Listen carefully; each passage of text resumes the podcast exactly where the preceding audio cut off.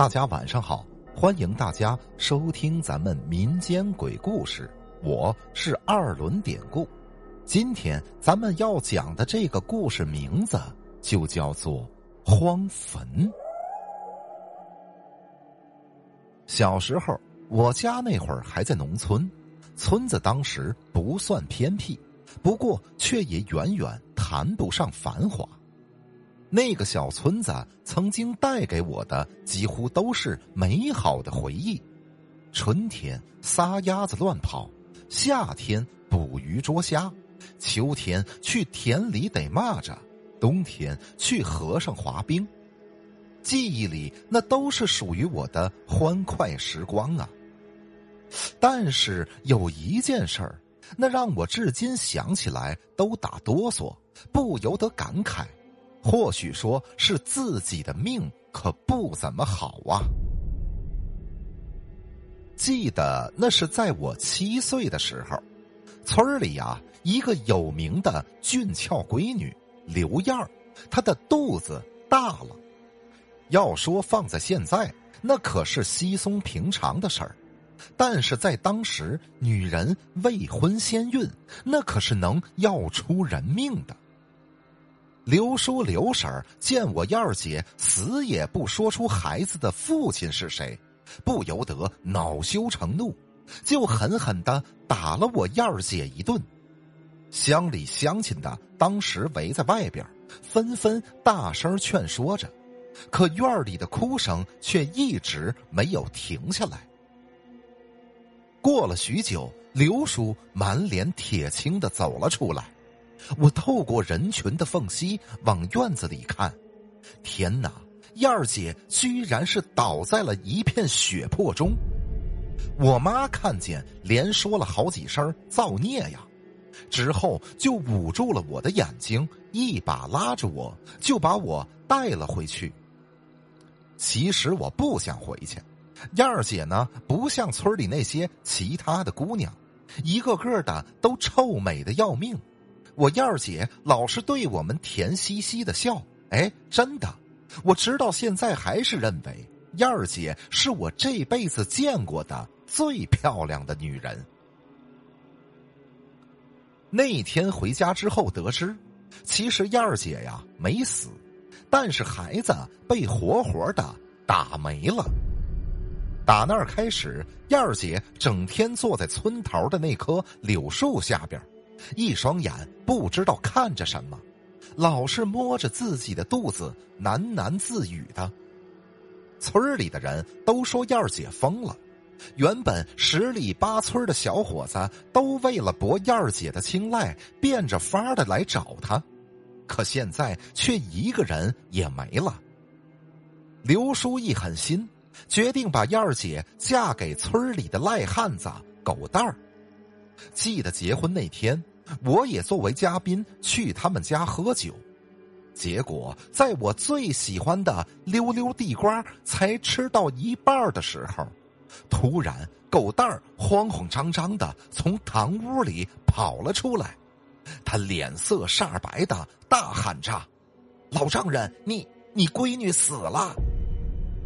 啊！大家一听这话，菜也不吃了，酒也不喝了。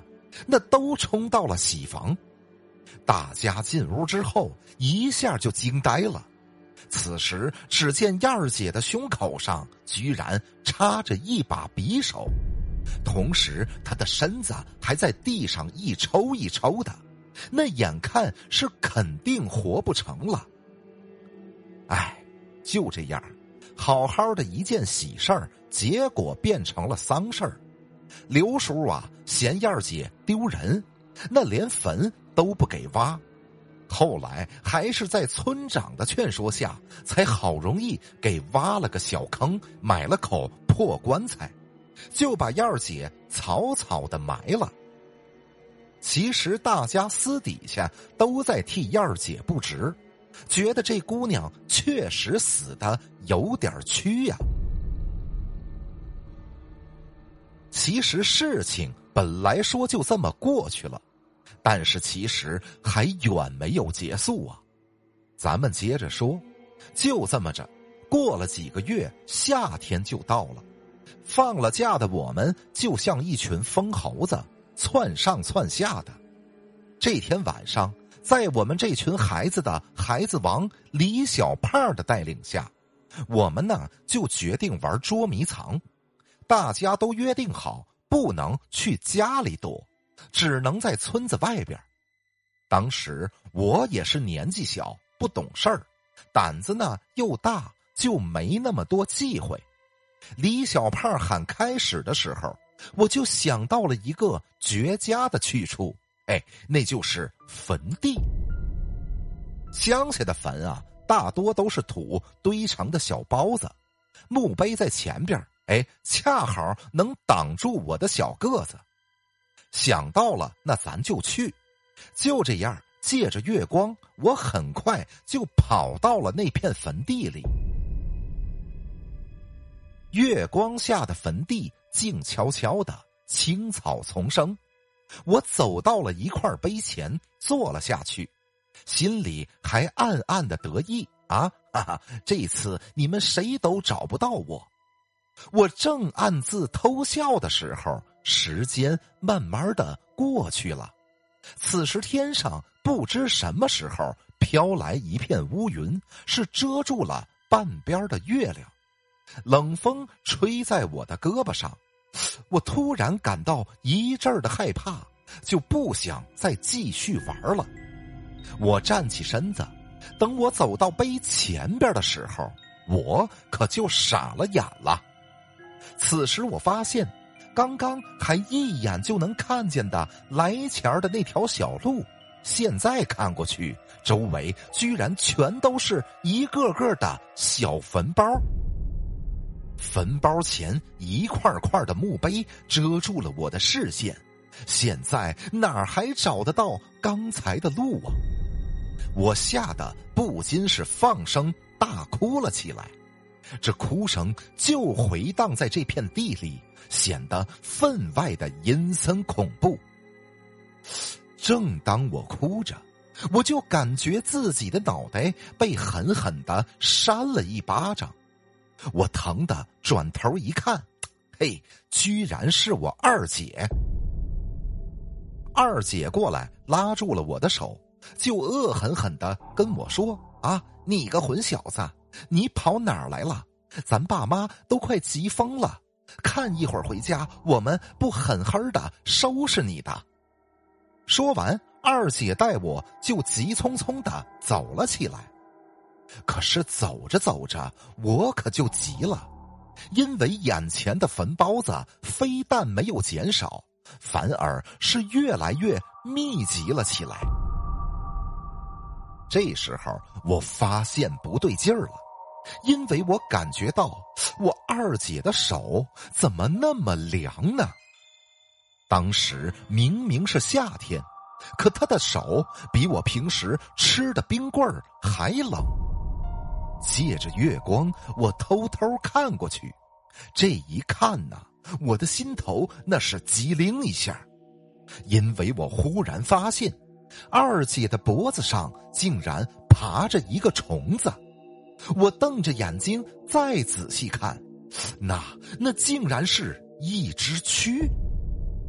说起来，当时我虽然小，但是我可不傻呀。我猛地甩开了二姐的手，就站住了。二姐看我不走了，她也停了下来，转过头，不耐烦的就问我：“啊，你怎么了？快快点走，爸妈一定都等急了。”此时看着眼前的二姐，我一急是脱口而出：“我我不是不走，我是想尿尿。”二姐听完，不耐烦的摆了摆手，示意我赶快去。我呢，便趁机走到了一个墓碑的旁边，就退下了裤子。哎，可是我哪尿得出来呀？我只是想拖延点时间，想想下边该怎么办。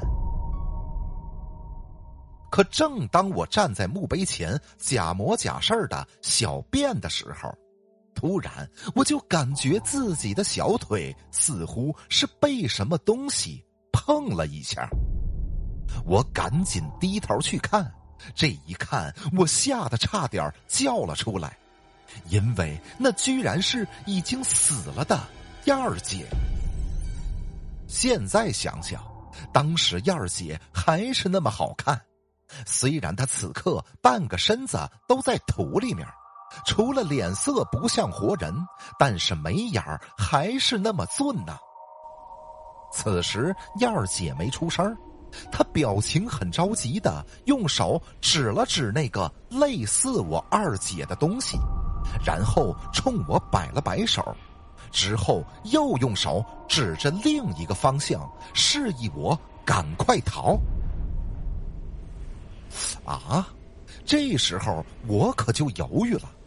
说实话，我当时心里乱糟糟的，也不知道该信谁。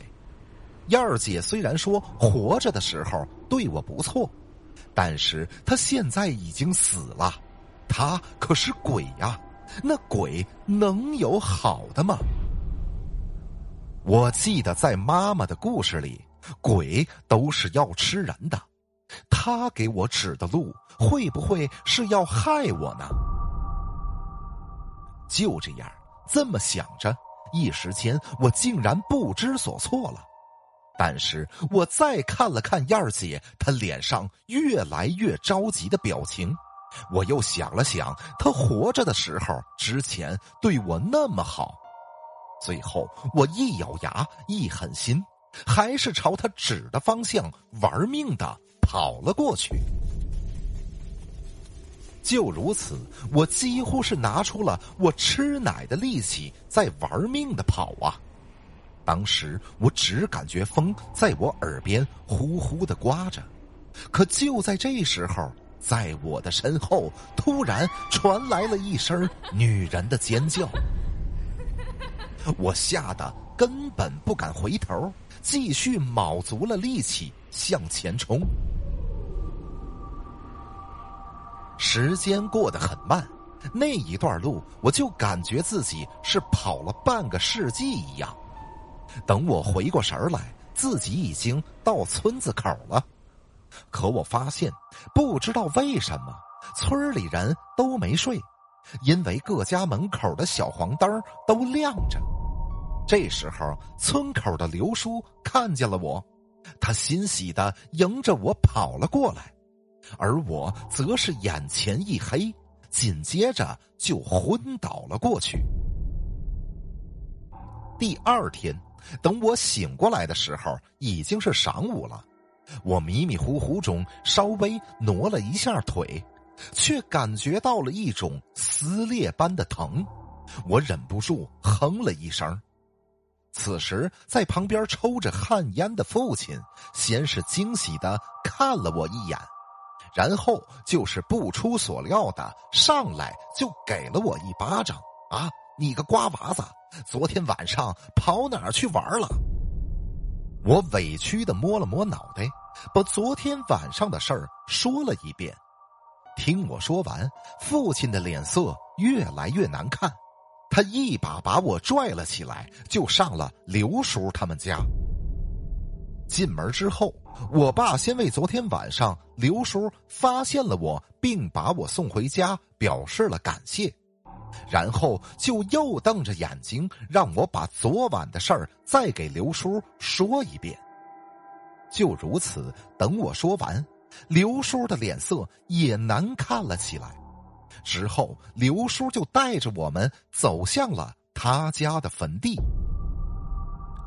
白天的坟地不再阴森恐怖，我们几个在坟地里转了好几圈，也没发现什么不对劲儿的。